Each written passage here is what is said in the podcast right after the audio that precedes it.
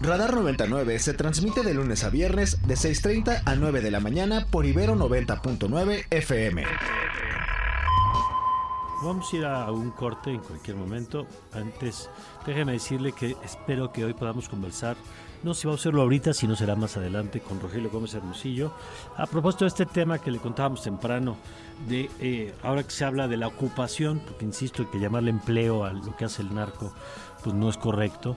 Eh, porque o terminan, nos decía el otro día nuestro invitado, que quienes se vinculan con el crimen, pues un porcentaje de por lo menos una cuarta parte de los jóvenes que entran en ese tema eh, más pronto que tarde terminan o en la cárcel o muertos. Así que bueno pues no, podemos compararlo como un empleo evidentemente. Pero que nos remite al asunto de y los empleos formales qué y qué está pasando con la economía y su capacidad de atracción de sus jóvenes ¿no? de eso vamos a platicar más adelante vamos a tener a Pablo Ferri también vamos a platicar de una exposición fotográfica muy interesante que se eh, estrena que se inaugura eh, sobre fotografías a premios Nobel de literatura. Eh, que está interesante, le vamos a platicar de eso eh, más o menos a las 8.30. Pero mire, vámonos por lo pronto ahora ya con Rogelio Gómez Hermosillo, ya lo tenemos acá en la línea. Rogelio, muy buen día, bienvenido. Hola Mario, muy buenos días a la orden. Gracias Rogelio. te buscamos porque el viernes presentamos, no, el lunes presentamos aquí una entrevista sobre este reporte que seguro escuchaste, que coloca al crimen como una de las fuentes, yo insisto que no debemos llamarle empleo, pero sí de ocupación, y lo colocaban creo que como la quinta fuente de ocupación comparado con empresas pues, gigantes, ¿no? Como Walmart y, otras de ese tamaño. Y queríamos tocar base contigo porque eh, más allá de lo que revela el estudio, el fondo es, pues, qué capacidad está teniendo la economía de atraer y retener al, al mercado laboral, ese sí, mercado laboral, pues a jóvenes que necesitan ingresos y que de pronto, pues, ante la falta de oportunidades, terminan vinculados con el crimen. Este tema tú lo has trabajado mucho desde la Acción Ciudadana frente a la pobreza, Rogelio.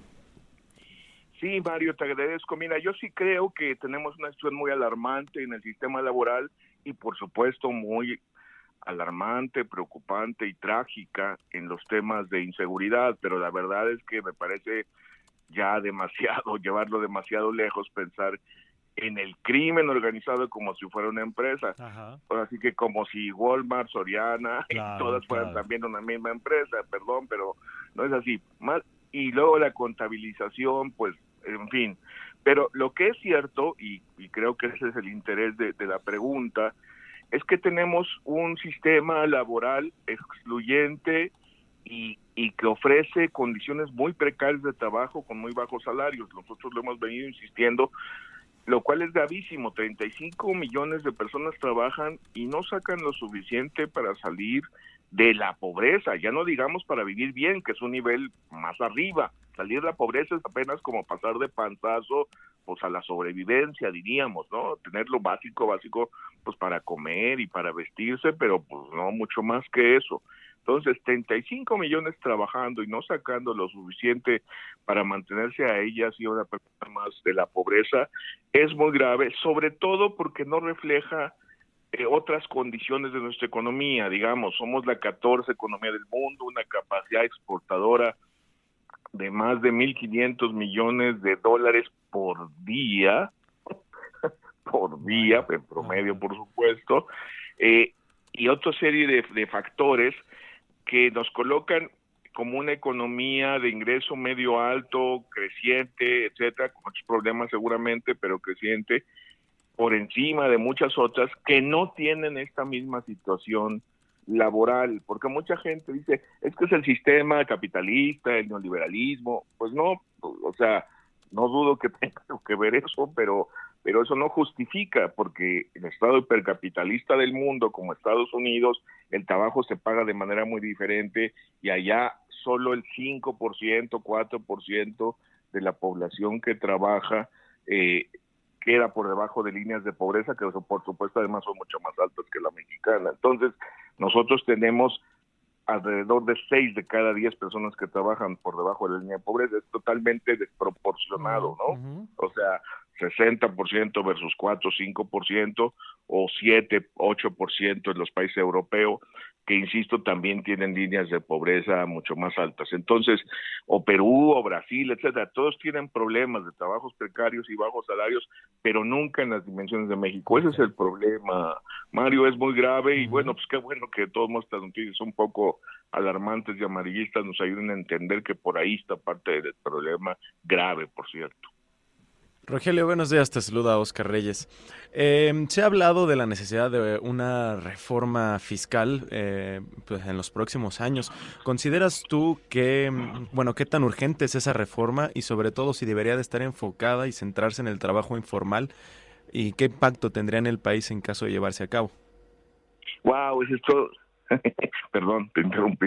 Esa es, esa es toda una pregunta de fondo que sí coloca uno de los grandes problemas estructurales de nuestro, de nuestro país, que es que tenemos eh, eh, recargado, que tenemos financiado el acceso a la salud para una parte de, la población sobre eh, la nómina, sobre lo que se llaman cuotas obreras patronales, el esquema contributivo de seguro social que te da acceso a salud y a una serie de cuestiones, no solo si trabajas, sino si trabajas en un empleo formal en el que tu patrón, la persona, la empresa que te afilió, digo, que te, que te da el trabajo, te afilia a la seguridad social. Entonces, una reforma fiscal que liberara eh, ese, ese, esa carga, esa cadena que tienen la creación de empleos y por lo tanto los salarios de, de, la nómina y, lo pasara, digamos, a que se cubriera como debe ser en todos los países,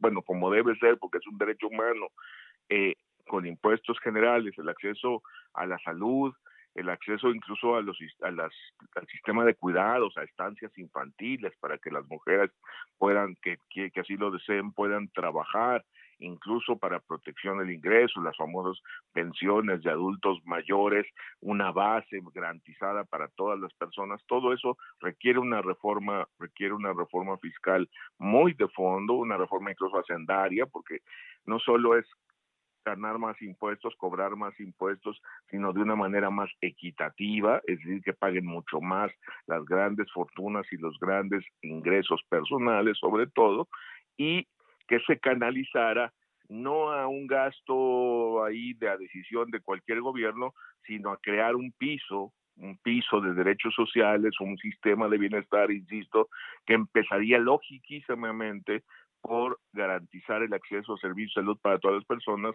porque en materia de salud todas las personas somos derechohabientes. No puede, o sea, en México lo tenemos como si fuera prestación laboral, ¿no? Si tienes trabajo y si ese trabajo es formal y te afilian al Seguro Social, entonces ya tienes, no, En materia de salud, ese no, no debiera ser el camino. Se entiende cómo se creó en los años 40 y en el mundo cómo surgió en el siglo XIX, pero no es el punto. Entonces, sí, la reforma fiscal es el camino, para quitar de raíz la informalidad, porque la informalidad es eso, es trabajar sin protección social, sin acceso a salud, sin derechos laborales. A veces la gente piensa que es solo un asunto de impuestos. Eh, de inicio, los datos que se manejan de informalidad, esto de que son alrededor del 60, ahorita andamos en el 56%, me parece, de la población ocupada en trabajos informales, es, es eso, son trabajos informales, es decir, trabajos que no tienen este acceso a la salud y a la protección social y no tienen derechos laborales. De acuerdo. Ahora, finalmente, Rogelio, están dos, dos dimensiones, ¿no? Lo que, eh, lo que tú señalabas de eh, eh, la economía informal, esto que te preguntaba ahora Oscar, por, por otro lado está el la economía formal que describías al principio de quien tiene salarios, pero esos salarios no le alcanzan. Em, y cómo empujar ese aumento de los salarios. Tú desde la Acción Ciudadana has puesto el tema, el foco lo pusieron los años anteriores sobre el salario mínimo. Yo diría que es uno de los casos de incidencia más exitosos en los últimos años en nuestro país, porque me consta de primera mano como ustedes, junto con eh, eh, eh, Coparmex, por ejemplo, entre otros actores, empujaron este tema que con la llegada del gobierno del observador se pudo sacar adelante. Pero ¿cómo aumentar el resto de la economía de los salarios? Si es un tema de esto que en algún momento se habló mucho y se dejó hablar, que era el concepto de productividad, si es un tema eh, de, la concepción de la, del costo dentro de las empresas, de lo que implican los salarios dentro de su estructura de gasto, cómo empujar el debate hacia esa otra parte de la economía. Esa es la clave, Mario. Necesitamos salirnos de una competitividad económica global basada en bajos salarios y precariedad, ¿no?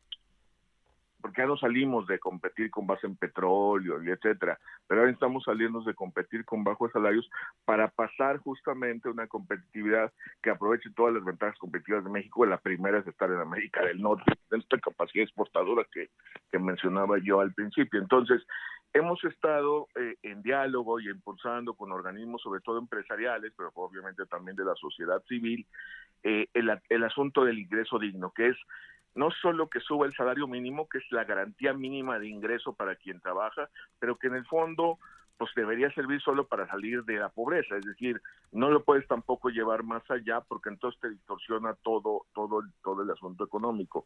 No se puede hacer por decreto. si ahora que todo el mundo gane 20 mil pesos claro, claro. pues entonces quebramos todo. Entonces, pero como sí queremos que todo mundo gane alrededor de 15, 18, 20 mil y más mañana y que los que ganan menos ganen 12 o 13, necesitamos que se hagan mediante acuerdos en las empresas que justo como lo dijiste muy bien, vinculen crecimientos de productividad con incremento de remuneraciones, pero totalmente vinculados, porque lo que pasó en los años anteriores es que aunque la productividad creció poco, pero sí creció, sobre todo en algunos sectores manufactureros, los salarios, las remuneraciones no crecieron nada en su valor real, ¿no? O sea, crecen nominalmente, pero no, descontando la inflación, no crecieron. Entonces, vincular eso por un acuerdo que en el mundo se llama se le llama eso en el mundo el equilibrio de los factores de producción y se logra mediante la OIT de la ONU dice la Organización Internacional del Trabajo dice es el diálogo social que, que en el fondo es eso el diálogo donde participa el gobierno, por supuesto, pero que están las empresas y los empleadores, las entidades empleadoras y las organizaciones de trabajadores que van acordando cómo se logra esto en un diálogo que puede ser a veces ríspido, que a veces puede ser un poco confrontativo, pero que al final es la colaboración para que a todo mundo le vaya bien en la economía y no haya el desequilibrio que se dio en los últimos años mm. y que nos llevó a esta situación.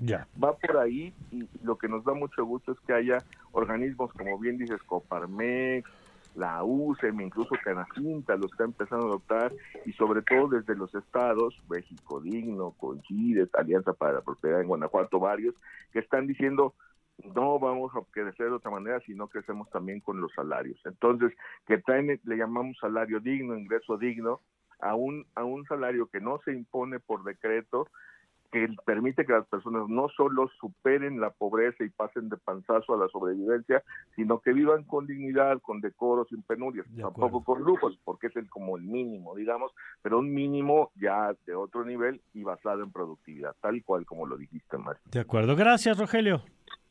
Gracias a ustedes, que les muy bien, buen día. Buen día, el doctor Rogelio Gómez Hermosillo. Y tenías un dato, Oscar, interesante. Sí, Mario, para compartirlo con la audiencia, justo a propósito de lo, de lo, que nos comenta Rogelio, en el periódico El País se publica un artículo donde dice que un poco más de 32 millones de personas se encuentran en condiciones de informalidad laboral un aproximado de 55% de la población. Esto de acuerdo con datos de la encuesta nacional de ocupación y empleo en este año. Es ese dato. Gracias. Y nada más para precisar, hace rato sobre el doctor Simón Barquera. Este, él es médico de, formación, es médico cirujano y luego tiene maestría y doctorado en nutrición aplicada y epidemiología nutricional. Y perdone mi confusión, él es director del Centro de Investigación en Nutrición y Salud del Instituto Nacional de Salud Pública de México. Ahora sí, no, no dirige el instituto, dirige el centro que está en el Instituto Nacional de Salud Pública. Gracias por la precisión. Nos vamos ahora sí a un corte y regresamos con Ernesto y más adelante vamos a tener a Pablo Ferri del país, del caso Ayotzinapa. Vamos a platicar con Kim Manresa sobre el tema de la exposición de fotografía que se inaugura hoy con fotografías de premios Nobel de literatura, que está interesante, y Ernesto López Portillo, sea, la recta final. Ya volvemos. Radar, radar, radar. Por Ibero 90.9. Regresamos. Regresamos.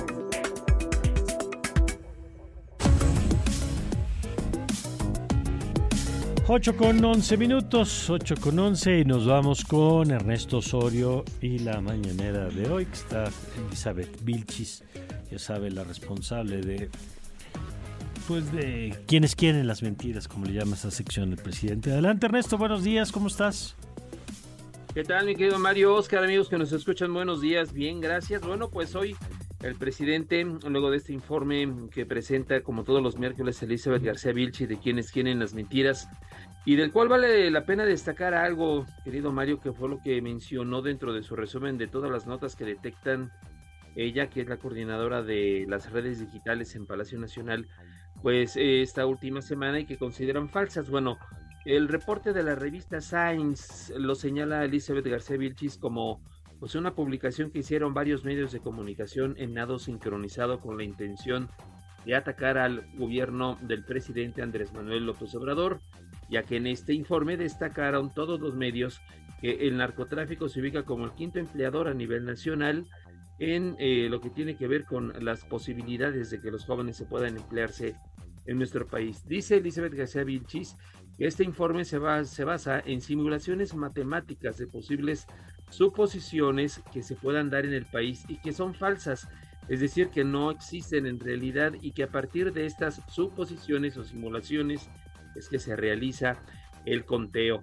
De ahí pues que dice la misma García Vichis, no es un informe que sea verídico y que solamente se basa en suposiciones que se hicieron para poder elaborar este estudio en la revista de Science. Dice también eh, la, coordinadora de redes que, bueno, para ello iba a apoyarse con un video que incluso difundió el servicio de radiodifusión del gobierno federal a través del canal 14 hace algunos días en su programa Infodemia. Luego vino la secretaria de Seguridad Rosicela Rodríguez a presentar un informe sobre la regularización de autos chocolate hasta el momento llevan poco más de 1.800.000 vehículos legalizados. Dice la secretaria de Seguridad que ante ello el presidente dio una instrucción para que el plazo de regularizar estos se extienda hasta el 31 de diciembre y así fue como lo dijo. Tenidos para la mejora de vialidades de los municipios, de las entidades federativas participantes, continúa la demanda de personas que solicitan la regularización de vehículos usados de procedencia extranjera. Por ello, el señor presidente López Obrador nos instruyó ampliar el plazo del programa de regularización de vehículos usados provenientes del extranjero hasta el próximo 31 de diciembre. Y bueno, dice la secretaria de Seguridad que todos estos recursos que se han podido ah, reunir a partir de la legalización de estos vehículos se han ido al Programa Nacional de eh, Pavimentación, de reparación de baches en todos los eh, estados de la República, incluso en aquellos en donde no se han registrado para la regularización de estos vehículos.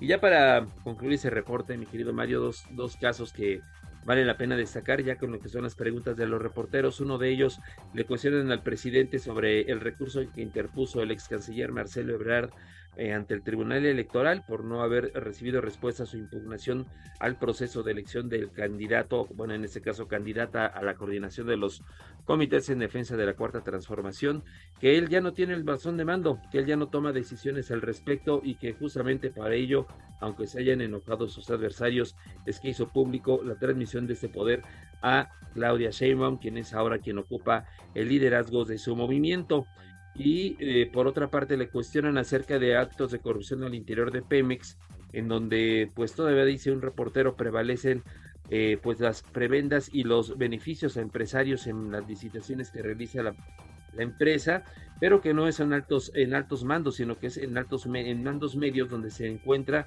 y ante ello el presidente ordena que se haga una investigación al respecto. Se toma unos minutos para hablar de la corrupción de que imperó durante los gobiernos pasados y hasta se atreve a hacer una sugerencia con un comentario que incluso se sonó un poco irónico porque dice todos aquellos estudiantes de ciencias de la comunicación que se quieran titular podrían hacer una tesis, no plagiarla, eh, sobre lo que publicaban los diarios en el pasado neoliberal acerca de la corrupción, en donde se puede ver que no se abordaba el tema y dice ahora, ahora es abierto, que todo se abra, que todo se investigue, que lamentablemente estos casos de corrupción en donde muchos eh, medios de comunicación fueron tapaderas, ahora puedan participar y se estén preocupando por el tema de la preocupación, pero sola, de la corrupción, pero solamente que ven a la que ven en el gobierno del presidente López Obrador. Y es parte de lo que va de la conferencia allá en Palacio Nacional. Bueno, gracias Ernesto. Muy buenos días. Buenos días.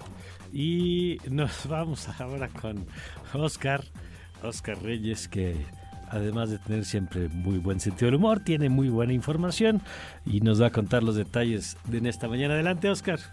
Estas son las, Estas son las noticias. Gracias Mario. Sí, seguimos con los detalles de la información. Siguen los movimientos, las renuncias anticipadas eh, en, antes del año electoral y ayer el que fuera senador del PRI por el estado de Yucatán, Jorge Carlos Ramírez Marín, presentó su renuncia a la bancada del PRI y se incorporó a la del Partido Verde Ecologista. En un video que compartió en redes sociales apuntó que su salida del PRI se debe a que no está de acuerdo con que este partido sea comparsa del PAN de cara a las elecciones estatales de Yucatán, pero también tiene interés por competir por la candidatura para el gobierno del estado y los restos humanos dejados por presuntos miembros del crimen organizado en plena vía pública en distintos puntos de la ciudad de Monterrey, en Nuevo León, corresponden por lo menos a 12 personas. Esto se precisó el día de ayer por parte de la Fiscalía General de Justicia del Estado.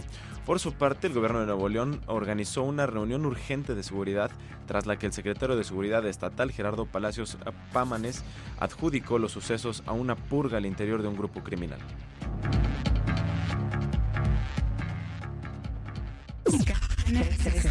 Scanner 360. Y nos vamos con la información internacional. Les contamos que los líderes demócratas y republicanos del Senado de Estados Unidos propusieron el, día de ayer un plan para financiar al gobierno hasta mediados de noviembre, lo que evitaría un cierre de la administración a partir de la semana que viene, cuando está previsto que se acaben los fondos disponibles. La propuesta que está prevista que hoy pase en su, en su primer trámite parlamentario en la Cámara Alta necesitará también el apoyo de la Cámara Baja, controlada por los conservadores, y donde un grupo de congresistas republicanos se resiste a aceptar una solución a corto plazo para financiar a las agencias federales. América Latina.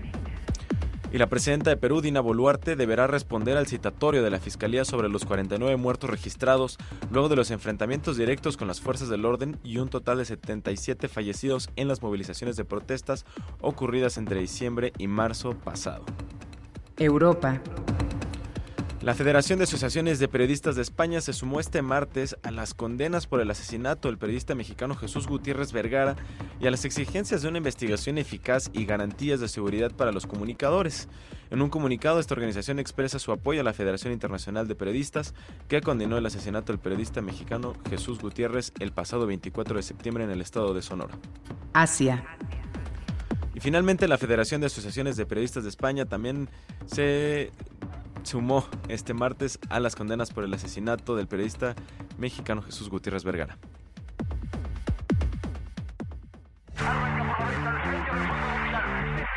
El mundo a través del deporte.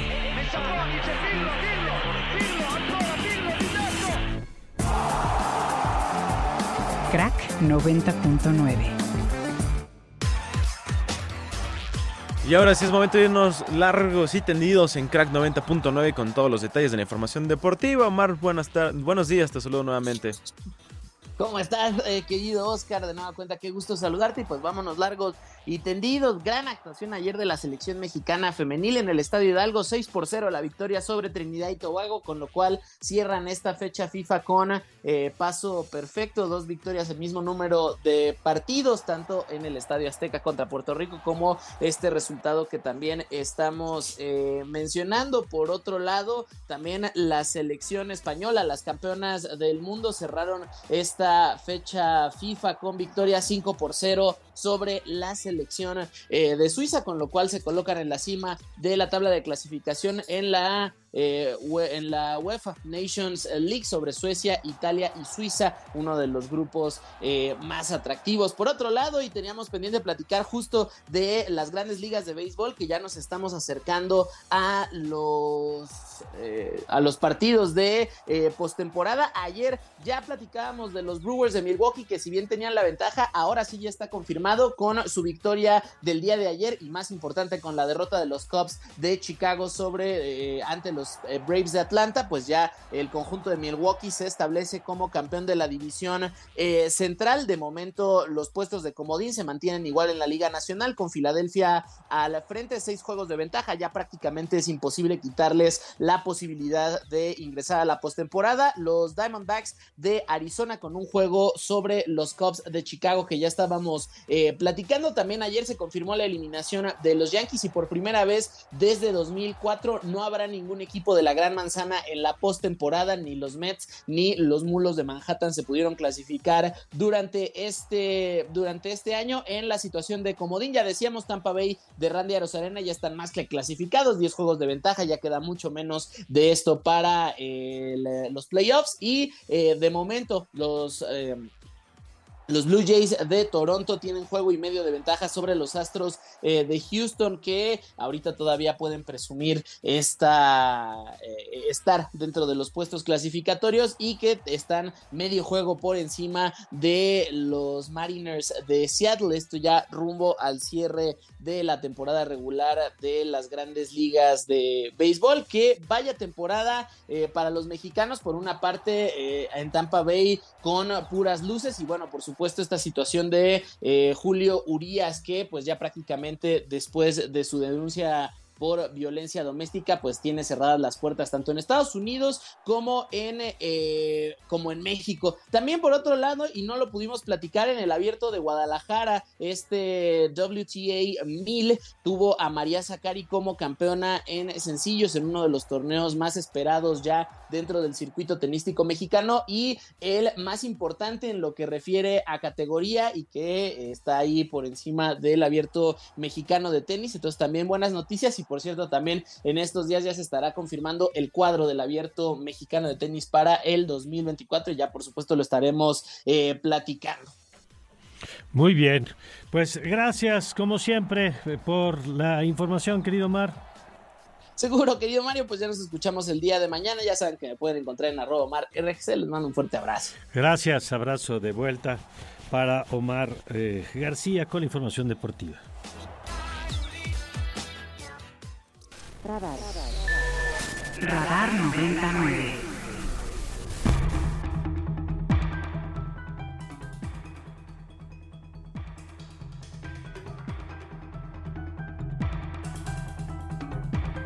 es que eh, puedan haber, avanzar las investigaciones, se pueda dilucidar cabalmente cuál es el paradero de los, de los estudiantes, qué sucedió el día 26 de septiembre ¿verdad? Que el día de hoy no tenemos eh, claridad de lo ocurrido.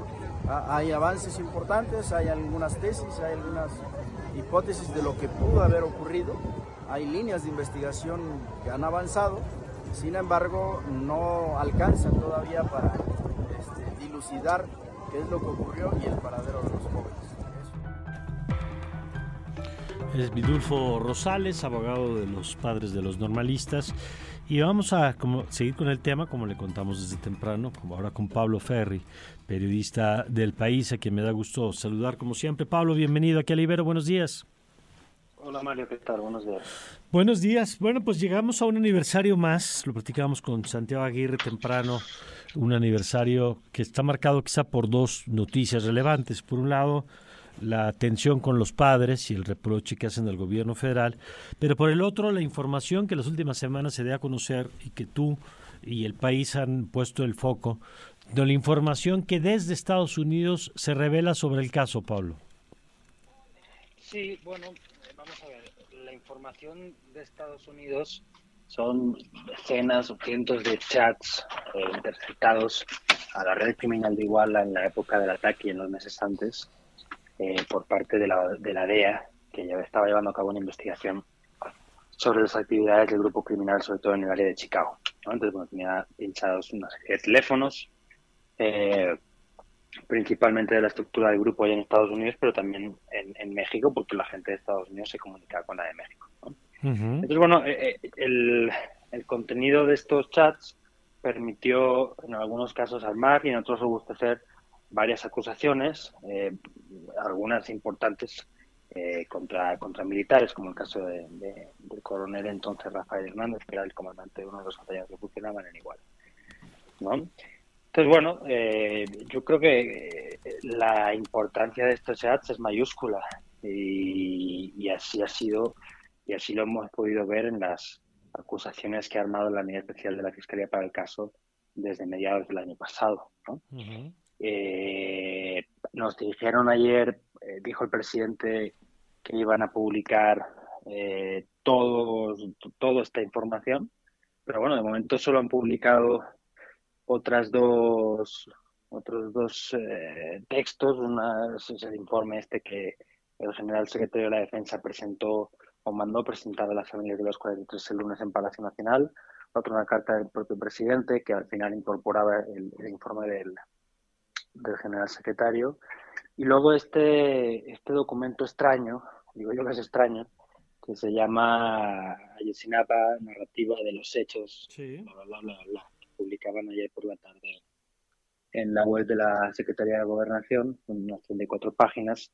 Nosotros preguntamos que qué era esto y nos dijeron que era parte del parte del, del, del informe que presenta hoy Encinas la, suerte que tuvimos nosotros en el país es que conseguimos el informe que presenta hoy Encinas y comparando ambos documentos vemos que, bueno, sí, que hay algunas similitudes, pero también hay diferencias, Y esto, de alguna forma, nos parece preocupante porque, de la misma forma que Rosales, el abogado de las familias, salía el lunes de Palacio Nacional protestando y señalando un cambio en el tono y en la forma de contar las cosas del propio Encinas y del gobierno, pues efectivamente hay como diferencias, ¿no? Eh, en, el énfasis que se hace sobre unas cosas en este documento eh, que aparece ayer en la web de, Secretaría de Gobernación y el informe que presenta hoy Encinas. Eh, ¿Cuál sería bueno, alguna de las diferencias más significativas? Pues mira, hay una. El, documento que cuelga ayer el, gobierno en la página de la Secretaría de Gobernación eh, menciona muy a la ligera y, sin ningún tipo de problema eh, varios de los chats inverificables del primer informe de la mm. comisión. ¿Te acuerdas que el año pasado? Sí, que decía el eh, ejército que eran falsos de esas capturas. Sí, sí bueno, el GIE, decía que, esas capturas eran inverificables, que no había forma de saber si eran, si eran, si eran reales o no. Eh, eran al final imágenes de, del intercambio de mensajes, como si hiciera fotos a una pantalla donde aparecen mensajes y esas, esas fotos aparecen en otro celular y esas fotos que aparecen en otro celular te llegan a ti como comisión. Pues, eh, no había forma de, verificar. ¿no? Entonces, bueno, a, pese a eso, este documento que presentaba ayer eh, la Secretaría de Gobernación en su página incorpora varios de estos mensajes, ¿no? Lo cual pues es un poco extraño. Dice, bueno, pero, pero ¿por qué incorporas mensajes que te han dicho que no sirven? Bueno, ellos eh, ahí no lo explican, eh, simplemente incorporan algunos, o alguno supuestamente enviado por uno de los militares que estuvo en no sé de los hechos en Iguala, el, capitán Crespo, y acusado de delincuencia organizada y, desaparición forzada. Incorpora supuestos mensajes intercambiados por la hija de, de Abarca, el, el, que era presidente municipal de Iguala, señalado igualmente de colaborar con Guerreros Unidos y, y, una, una, amiga suya en el que hablan también del destino de los estudiantes. O sea, hay varias cosas, ¿no? Aparece uno también, por ejemplo, eh, una conversación entre, entre uno de los operadores de Guerreros Unidos eh, encargados de sus comunicaciones, Alex el Chino, y uno de sus jefes, en el que se menciona que por órdenes de arriba hay que desaparecer a los estudiantes. todos estos mensajes en su día fueron rechazados por el CIA una serie de argumentos. Ahora los retoma Gobernación en su Ahora de repente los, los, retoma este documento que no sabemos de a quién, de quién es, que se supone que es parte o, resumen del informe que presenta Biencinas, pero que luego tú ves el informe original, que consta de 100 páginas más, y que aunque sí hay eh, alusiones eh, algo más veladas a estos chats, a estos chats, desde luego aparecen mucho más difuminadas en, el trabajo, ¿no? Eso por un lado. Por otro lado, bueno, eh, bueno, una cosa muy obvia. Tú, tú agarras el informe de que suelta ayer Secretaría de Gobernación y no ves una sola referencia a la comisión. No, están los logos, no está el nombre de la comisión, ahí no hay, no hay nada de eso.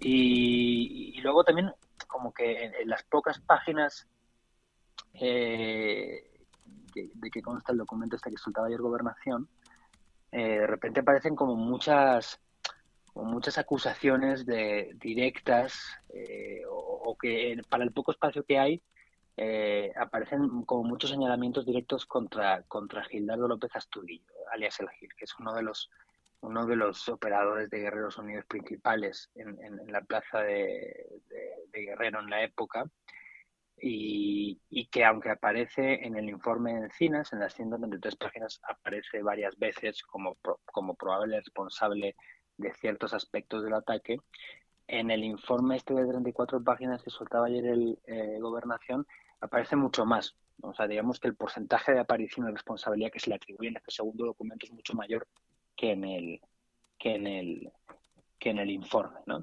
son unas, unas pocas eh, diferencias que hemos encontrado y que bueno, me parece interesante eh, presentar porque al final yo creo que muestran o ilustran este, este estos, estas tirantes, este tira y afloja que está ocurriendo en el interior del gobierno la última semana sobre cómo presentar eh, o, o, qué contar sobre las investigaciones del caso de Yotzinapa y qué peso tiene cada una de las instituciones del Estado mexicano sobre la narrativa que se está armando al interior del gobierno. O sea, parece que a veces pesa más la comisión, pero parece que a veces, parece que a veces pesará más otra, otra dependencia, ¿no? lo digo por, por el contenido de este último documento que colgaron, que ayer en Gobernación. Bueno, eh, a ver, Oscar, eh, tú tienes una pregunta también para Pablo. Sí, Pablo, buenos días, te saluda Oscar Reyes. Em, ¿Y qué, papel podría estar jugando Tomás Cerón en el caso y qué peso tendría el hecho de que diera información eh, que pudiera abonar al, al, caso de los 43? Bueno, ¿qué papel está jugando ahora mismo? Yo querría pensar que ninguno. Eh, Cerón está en Israel, en Tel Aviv, viviendo tranquilamente, ha dado entrevistas eh, presentándose bueno, como, como una víctima del sistema eh, y contando pues lo mucho que le gusta la gastronomía israelí. Entonces, bueno, sabemos que Encinas fue a verle el año pasado a espaldas de, de del resto de grupos de investigadores. Eh, sabemos que sus intenciones eran convencerle de que volviera y se convirtiera en testigo protegido o iniciar un proceso eh, para acogerse al criterio de oportunidad, que es lo que han hecho varios otros, principalmente ex integrantes o integrantes de Guerreros Unidos. Eh, pero de momento, que yo sepa, no, no está aportando información porque no, no ha aceptado colaborar, ni formal ni informalmente. ¿Qué podría aportar en el caso de que decidiera hacerlo? Bueno, pues supongo que supongo que eh, muchas cosas que pasaron en los primeros días de octubre del, 2000, del 2014 eh, entre, que la fiscal, entre que la vieja Procuraduría General de la República y asumía las investigaciones de mano de, la Fiscalía de Guerrero, ¿no? O sea, las, las, las sospechas sobre que Cerón y su equipo de alguna forma, ¿cómo decirlo?, eh, organizaron el, el, como todo este toda esta operación, eh, este montaje que ahora señalan las autoridades alrededor del basurero de Cocula y el río San Juan, eh, pues no hay persona que lo pueda conocer mejor que, que, Cerón, ¿no? Entonces, bueno, su vuelta podría arrojar mucha luz al respecto. Pero bueno, precisamente el viaje de Encinas a Israel el año pasado para convencerle de que volviera, eh, tendría, tendría eh, habría sido el problema para, para que este, este, este señor volviera. ¿no? O sea, quiero decir, las autoridades de Israel parece que son muy serias en el sentido de cómo se hacen las extradiciones y que una persona eh, del gobierno de México, mientras la Fiscalía de Israel con la Fiscalía de México trabaja en la extradición, acuda ya a hablar con el personaje central en el proceso de extradición, pues es muy irregular y esto pues generó y esto nos lo han contado par de reportajes del New York Times, generó muchos problemas o, allá en Israel y, parece que enquistó el proceso, ¿no? Entonces, bueno, eh, yo creo que es un poco a grandes rasgos el programa actualmente con, con Bueno, Pablo, te agradezco mucho la, la información. Dale un abrazo, Mario. Buen día. Gracias, Pablo Ferri, periodista de El País. ¿Y nosotros, querido Oscar? Sí, tenemos regalos, Mario. Eh, justo la audiencia que está escuchándonos en este momento. Tenemos dos pases dobles para el concierto de Midnight Generation que estarán presentes en el Teatro Metropolitan el sábado 30 de septiembre, es decir, en unos días. Y si quieren asistir, tienen que enviar un mensaje por WhatsApp solicitando estos boletos y es muy importante que incluyan en el mensaje el nombre completo y su correo electrónico para que estén pendientes de toda la información.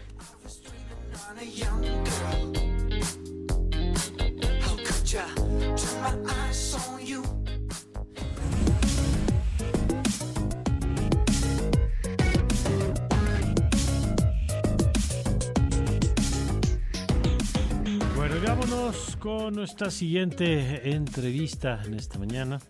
Vamos a darnos un respiro de los temas eh, políticos para platicar de una exposición que eh, se estrena, eh, se inaugura, perdón, el estreno, se inaugura eh, en el Museo de la Cancillería de la Secretaría, obviamente, de Relaciones Exteriores, estamos hablando, en, y es una exposición muy interesante sobre el, fotografías de Premio Nobel de Literatura y fotografías tomadas por Kim Manresa, que está con nosotros en la línea.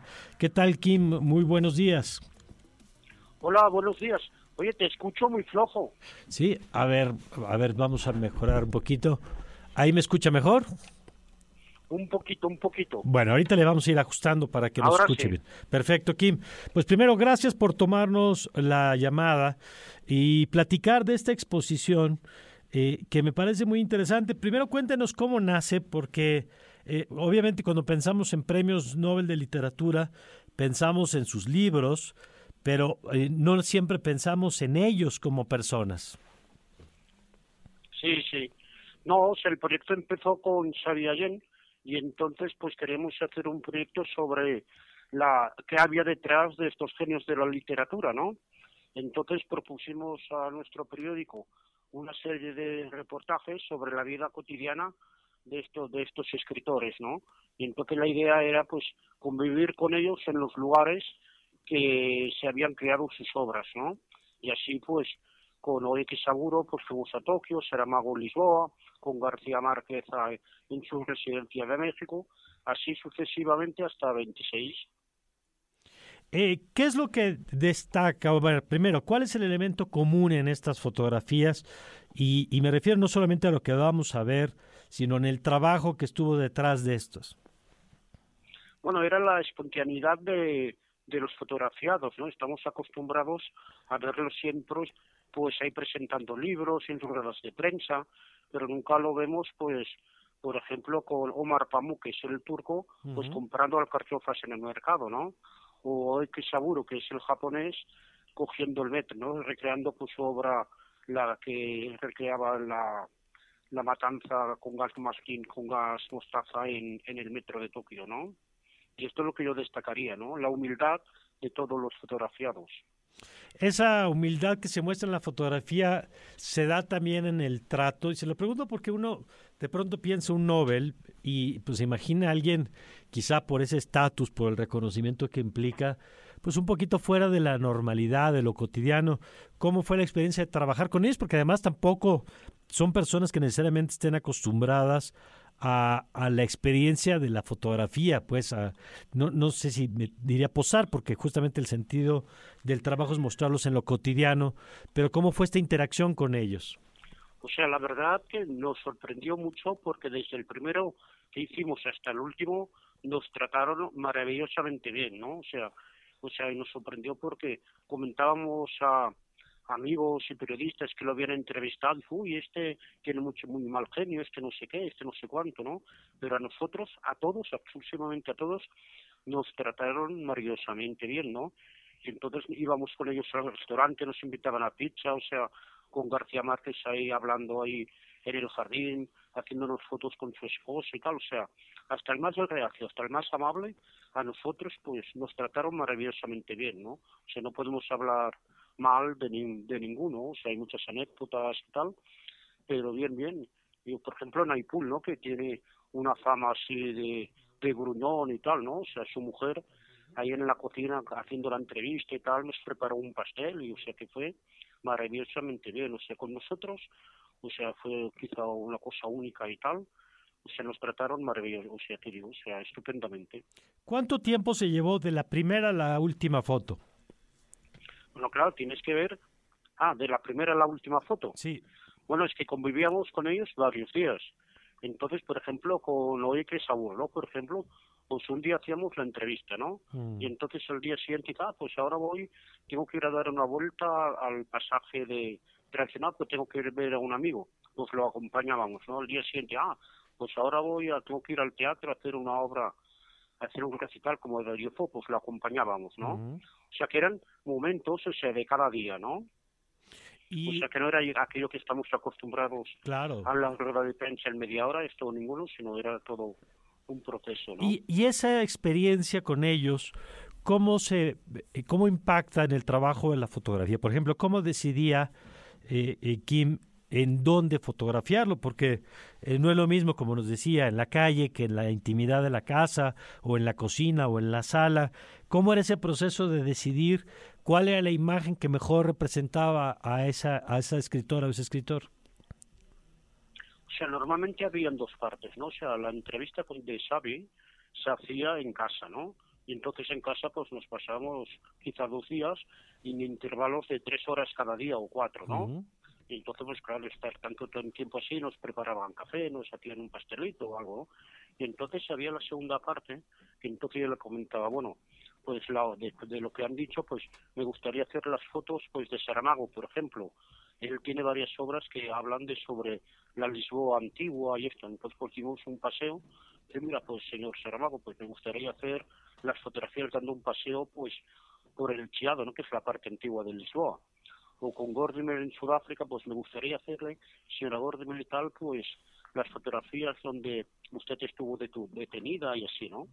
O sea que algo tenía que ver con, con el impacto de su vida y de los libros, ¿no? Claro. de lo que hablaban sus libros. Con la intencionalidad, digamos, del, sí, sí. que es lo que hace el trabajo de... de estos a los autores que podían ir, ¿eh? Porque habían algunos que ya, es que el premio Nobel se lo dan ya a escritores muy mayores y habían algunos que ya no se podían mover de casa, ¿no?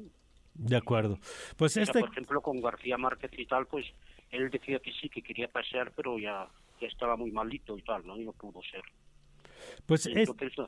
con García Márquez nos dio esa aquella noticia que dijo que ya dejaba de escribir, ¿no? Que ya no podía, que estaba, que tenía Alzheimer y tal, ¿no? Eso se los dice en la conversación que tienen con él.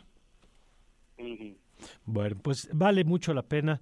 Se estrenó, se inauguró ayer, 26 de septiembre, y estará hasta el 10 de noviembre, el Nobel Cotidiano, Retratos de Kim. No, la exposición se inaugurará sí. hoy, ¿eh? No ayer. Ah, oh, ah ok, claro. O sea, que, que quedan todos los oyentes y, y, así invitados hoy a las a las seis, la, en la, el conversatorio que habrá conmigo y luego con dos moderadores y tal así, la la, la mesa redonda y tal, ¿no? el conversatorio. Ah, buenísimo. Entonces, hoy es el conversatorio.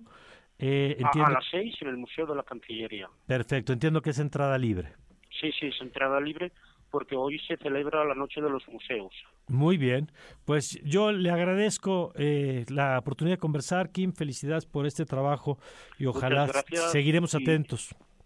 Muchas gracias y buenos días a todos los oyentes. ¿eh? Muchas gracias. Kim Manresa, fotógrafo, autor de este trabajo y este conversatorio que se realiza el día de hoy, miércoles eh, 27 de septiembre a las 6 de la tarde en el Museo de la Cancillería, en el auditorio Matías Romero. Eh, si usted le interesa, nada más tome en cuenta que el cupo limitado está a 80 personas, es entrada libre. Y bueno, pues eh, interesante este, el Nobel cotidiano, retratos de Kim Manresa, estará moderado, por cierto, por Beca Duncan, la, el conversatorio de hoy con Kim Manresa y Laura García. Eh, querido señor productor, ya nos vamos directo con Ernesto López Portillo. ¿Cómo estás, Ernesto? Bueno, quisiera decirte que bien. Ajá. Pero la ¿Pero qué te lo impide? Pues la, el mundo. ¿La noción de realidad? Sí, caramba. A ver, tres, tres elementos de análisis frente a nosotros. A ver. Nosotras. Ajá. Uno, Ayotzinapa. Muy bien. Dos, la reciente investigación eh, que fue publicada y, y elaborada, entre otros, por Animal Político, que lleva por nombre Permiso para Matar. Segundo elemento. Tercer elemento, la información respecto a las sentencias de las desapariciones. Vamos a juntar todo esto. Lo que parece claro, después de evidencias dadas a conocer eh, ayer en testimonio de el ex fiscal del caso Ayotzinapa, Omar Trejo, lo que nos dice el ex fiscal es que recibió la orden de no proceder en contra de un determinado número de militares, que él sostiene tienen responsabilidad. Segundo, la investigación permiso para matar eh, es un ejercicio monumental de minería de datos que revela que cuando un agente del Estado, un agente armado del Estado, termina con la vida de una persona y esa persona, eh, digamos, condiciones en las que no había persecución, presunción de una responsabilidad penal. O sea, no, no estás diciendo un intercambio de disparos. Nada de eso. Se pusieron a investigar y así hicieron minería de datos por años, creo que tres años, para ver cuántas personas han muerto en aquello que de- desafortunadamente eh, Calderón llamó víctimas colaterales. Y encontraron, eh, si recuerdo bien, al menos 1.500 víctimas. Y por último, la casi total inexistencia de sentencias relacionadas con desapariciones y desapariciones forzadas. ¿A qué voy? La investigación nos está confirmando que el Estado mexicano no está en condiciones de garantizar la justicia cuando la responsabilidad penal es de agentes del Estado mexicano. Pues habrá quien nos oye que dice, vaya noticia, vaya novedad. No, esto se tiene que tratar con cuidado y, y- y- y- y parte del cuidado es no perder nuestra capacidad de sorpresa cuando se acumula la evidencia. Porque tú y yo, pues tomándonos un cafecito, podemos decir, yo creo Claro, que claro, pero una cosa es las creencias y otra cosa es la evidencia, claro. la evidencia nos dice que este es complejísimo diseño normativo e institucional de pesos y contrapesos Ajá.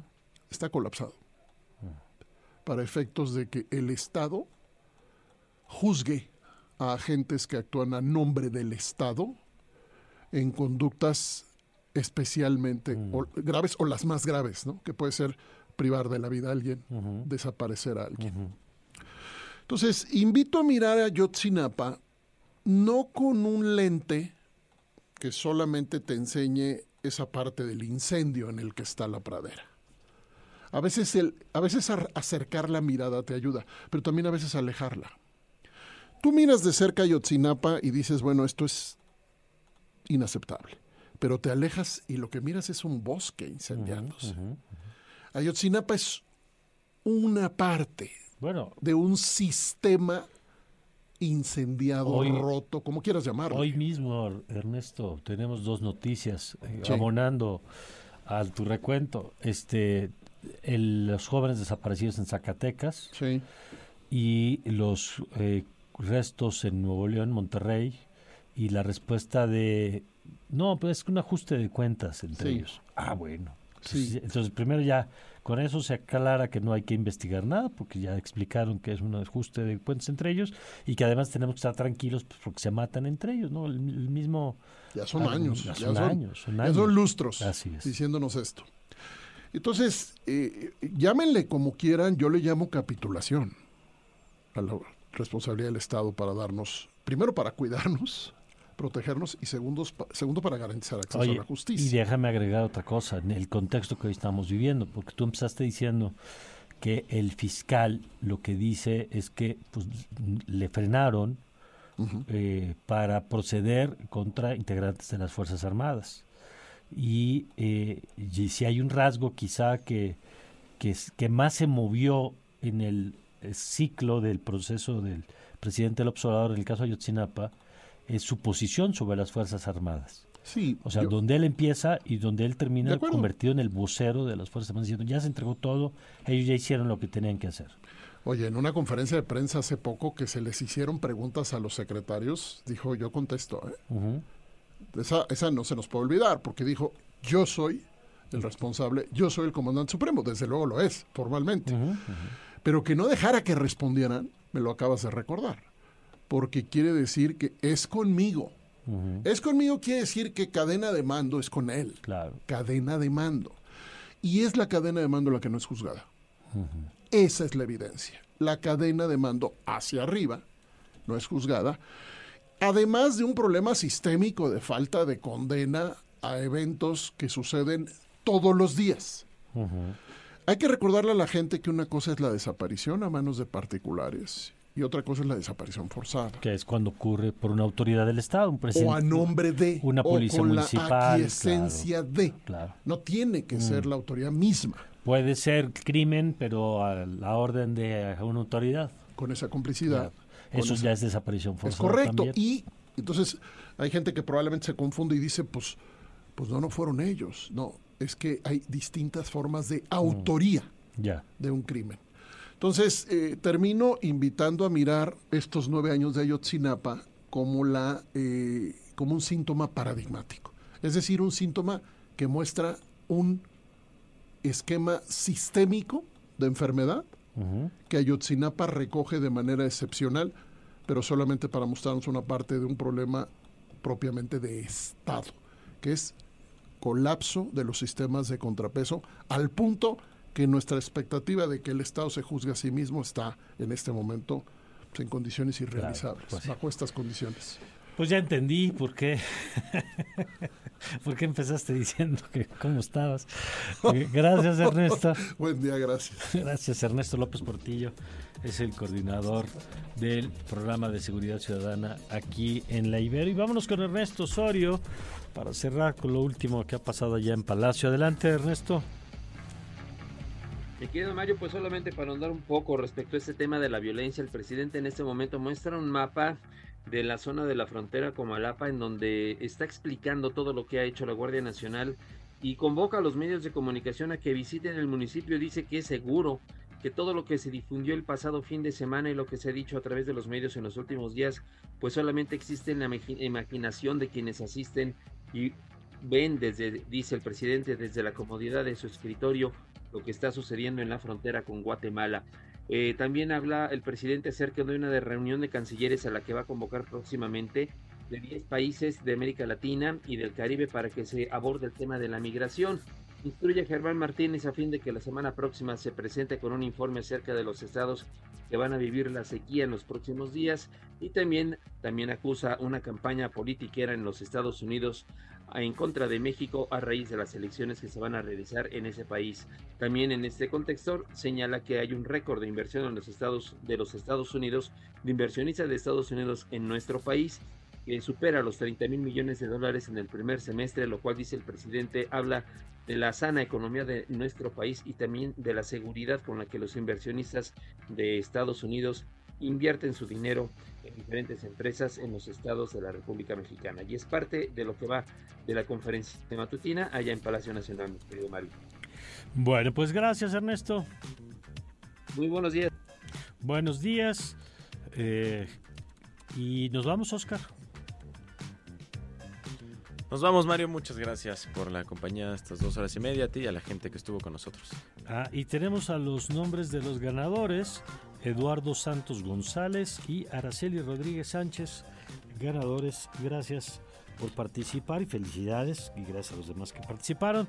Y con esto nos vamos, eh, les dejamos con el vórtice que hoy se ve que va a tener casa llena porque vemos aquí mucho movimiento en, en la estación y le esperamos mañana, mañana jueves desde las 6.30 de la mañana. Yo soy Mario Campos y le deseo como siempre que tenga usted un magnífico, pero un magnífico día.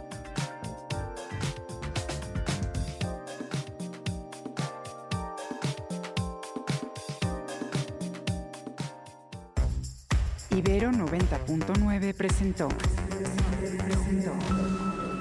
los acontecimientos del día y las voces más actualizadas. Todos captados por Radar 90.9.